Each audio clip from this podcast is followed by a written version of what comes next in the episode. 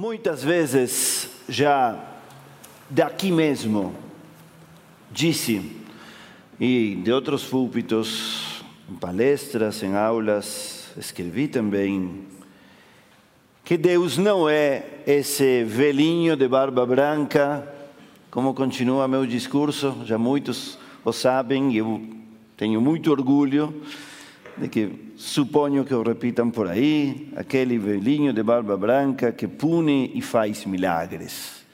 Poderia ser, mas eu confesso que não conheço no fundo ninguém que acredite nesse velhinho. Sim, ouvi muitas vezes pessoas que dizem, como eu não acredito nesse velhinho, eu não acredito em nada. Isso sim ouvi muitas vezes, mas nunca ouvi alguém que diga, minha fé consiste em um velhinho de barba branca que faz milagres e pune. O que sim é verdade é que muitas vezes não somos cientes de que temos uma fé um pouco antropomórfica, machista, eh, branca e por aí vai. Mas não é esse o tema de hoje. O tema de hoje é quase o contrário, por isso estou trazendo essa memória.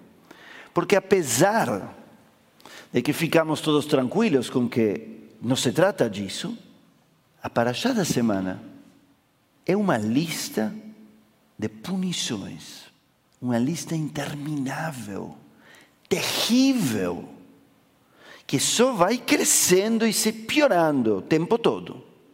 Nem tudo é tão terrível. Começa melhor, começa com umas pequenas bênçãos, boas, muito boas, e depois vem todas essas maldições, que são punições. Se fizerem isso, isso, isso, então isto, e se não, então tudo aquilo. E então temos que ser sinceros. Acabamos de dizer, Vetaer libeinu lov de Habemet, que purifique nosso coração para servir o divino com a sinceridade, com a verdade, com a honestidade com nossa verdade. Então, neste Shabbat, pelo menos, temos que ver o que pensamos, o que fazemos com um texto como esse. Esse texto não é um texto que escreveu um sábio que nós podemos dizer, não, não era tão sábio. Ou, tá bom, nós não concordamos com ele, ele escreveu isso, outra gesagt. É, ele falou, que me importa? Está é, na Torá. Se vamos dizer isso, podemos dizer isso em qualquer parte da Torá, o que pode ser uma opção.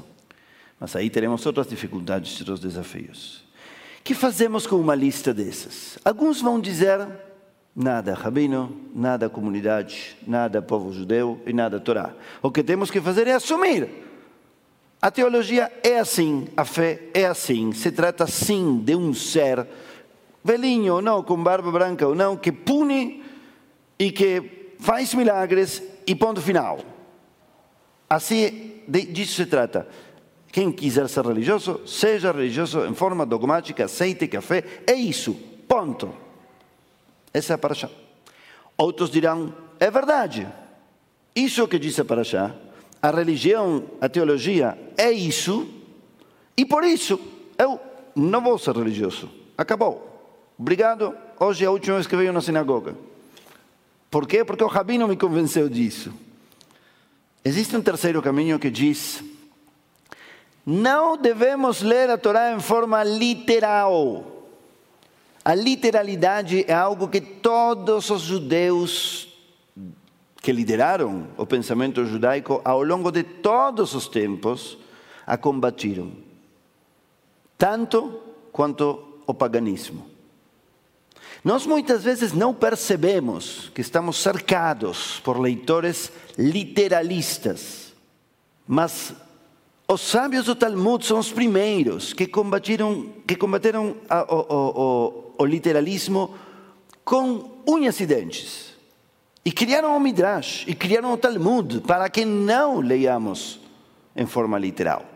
E desenvolveram as discussões da Agadá e da Alahá. Os cabalistas são outros que combateram até o fim a literalidade. A Kabbalah é o contrário absoluto de qualquer possibilidade literalista do texto.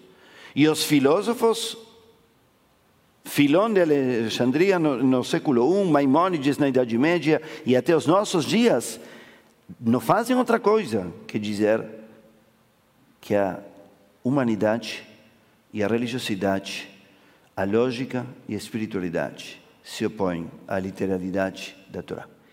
Na verdade, todos fazemos isso Acabamos de ler no Shema Israel, junto a nossa Bat Mitzvah, que amanhã fará o Bat Mitzvah, muito bem.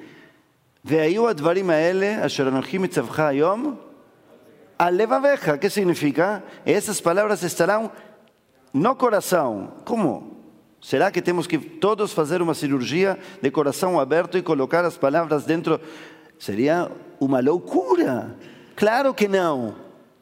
E quando diz que Deus nos resgatou da, da, da, da escravidão no Egito, Beyat Hazakau Vizronetuyá, alguém acha que por isso se refere a que Deus tem braço?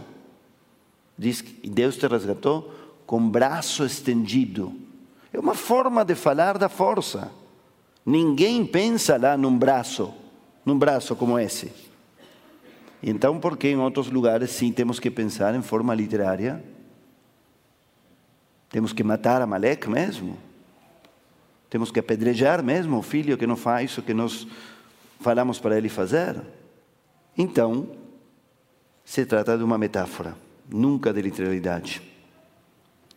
Não há um Deus que se senta e faz maldições e bênçãos. Elas acontecem em decorrência das próprias ações e das próprias escolhas.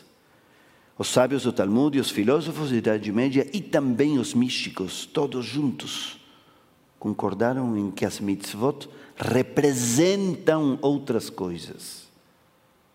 Como as transgressões representam outras coisas. E quem fica preso da literalidade, tanto do ato quanto da consequência, perde a riqueza do judaísmo. Quem realmente acha que a essência judaica se encontra na folha que você coloca em cima do açúcar, perdeu. Perdeu. A folha de açúcar é importante, vamos colocá-la todos os anos, mas vamos estudar o que significa. A paraxá da semana é a maior chacoalhada para que ninguém leia em forma literária, literal, a Torá. Porque se a Parashá é lida em forma literal, não fica ninguém dentro do judaísmo. Ninguém. Nem Deus. Vocês não sabem o que diz aí. Não querem saber. Depois de ajudar um mendigo não acontece que Deus faz com que você consiga vender seu produto, ou que seu chefe te promova, ou que a bolsa suba justamente o valor de sua ação, ou que teu número da lotaria justamente esteja na mão de quem tem que retirá-lo. Não é isso. É o próprio ato que deixa ambas as partes melhor. E daí agem melhor e cria uma onda melhor e uma dinâmica melhor. As decisões, as intenções e os atos criam dinâmicas e criam reações que mudam a todos. O judaísmo não é uma religião submissa, que acredita que tudo é milagre, que a pessoa tem que estar passiva pedindo porque Deus fará ou não fará. Que a pessoa faça o que fizer, não interessa porque os deuses lá vão chacoalhá-lo tudo, sem critério, e vão acabar com todo mundo. Não tem uma teologia de servidão passiva nem escrava no judaísmo, muito menos de sofrimento.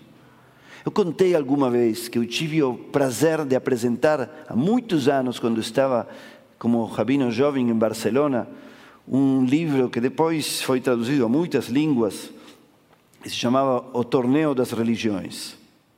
Foi escrito por um religioso de quatro religiões, que passou de uma religião para outra. E ele, num momento determinado, descreve o que para ele é a posição mais representativa das religiões.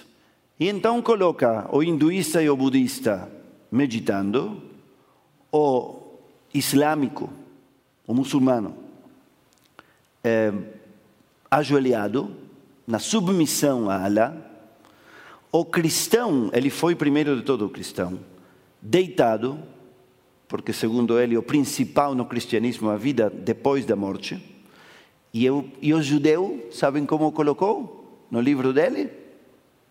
Andando, Eu perguntei por quê? Porque o judaísmo é isso. É movimento, é ir atrás, é mudar as coisas, é fazer.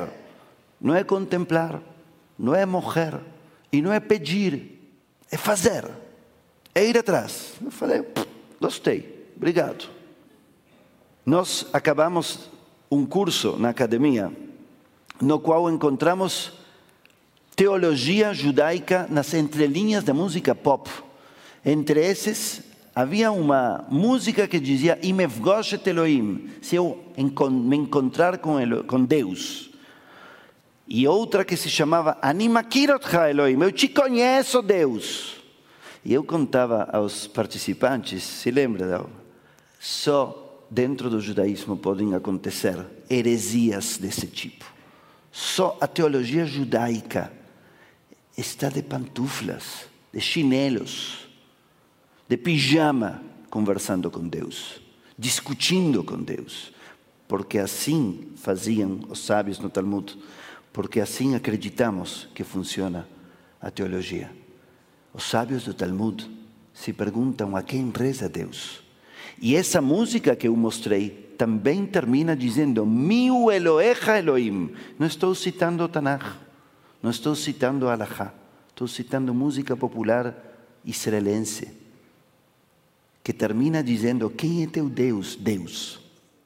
Nunca, jamais o judaísmo foi uma religião submissa, passiva, que somente pede e espera. A palavra-chave desta paraxá, que está unindo três meninos, uma menina e outros dois meninos um pouco mais velhos que estão aqui presentes, que vão celebrar o aniversário do seu bar mitzvah. Um deles está aqui com cinco anos de bar mitzvah e outro com vários mais aí que meu filho. Essa paraxá tem uma palavra-chave. A palavra é comemiut. Comemiut significa várias coisas ao mesmo tempo. Revolta, autoconstrução, construção e dignidade. Tudo isso é Comemiut. E por isso Ben Gurion pegou essa palavra desta paraxá, é o único lugar em toda a Torá onde aparece essa palavra, e a colocou no meio da declaração da independência do Estado de Israel. E o texto, quando passa das bênçãos às maldições, diz que Deus nos tirou da escravidão para nos colocar na Comemiut para nos fazer com que nós nos ergamos com dignidade, nos revoltemos e assim reconstruamos constantemente a nós mesmos e a tudo que está à volta. Esse é o coração dessa paraxá terrível. Nossa religiosidade não se foca no pedido e sim na ação. Nisso estamos todos de acordo os mais ortodoxos e os mais liberais. A discussão é qual é a ação e qual é o significado da ação. Mas todos acreditamos que se trata de ação. A gratidão como valorização é ainda mais empenho. Por essa razão, eu sempre sugiro que quando formos ler as rezas, não leiamos nelas pedidos a Deus apenas e não leiamos nelas apenas descrições sobre como Deus é grande. Sempre busquemos nelas a nós mesmos. O texto diz que Deus é sábio. Talvez está falando de onde e como está a tua sabedoria. O texto diz que Deus faz a paz. Talvez esteja te dizendo como é que você promove a paz. O texto fala de justiça. Busque você a justiça. E assim por diante. Atribuem a Gandhi o ditado de seja a mudança que quer ver no mundo. Ouviram essa frase alguma vez? Atribuem a Mahatma Gandhi a frase que diz: seja a mudança que você quer ver no mundo. Bem, o judaísmo fala essa linguagem há mais de quatro mil anos. Que possamos usar a chacoalhada desta paraxá para adotar o mais divino de nosso potencial em tudo. Com liberdade, com dignidade. erguidos e com toda a potência de nosso ser. Que possamos viver como miúdo e criar a melhor dinâmica entre nós, o próximo, Deus e o mundo. Shabbat Shalom.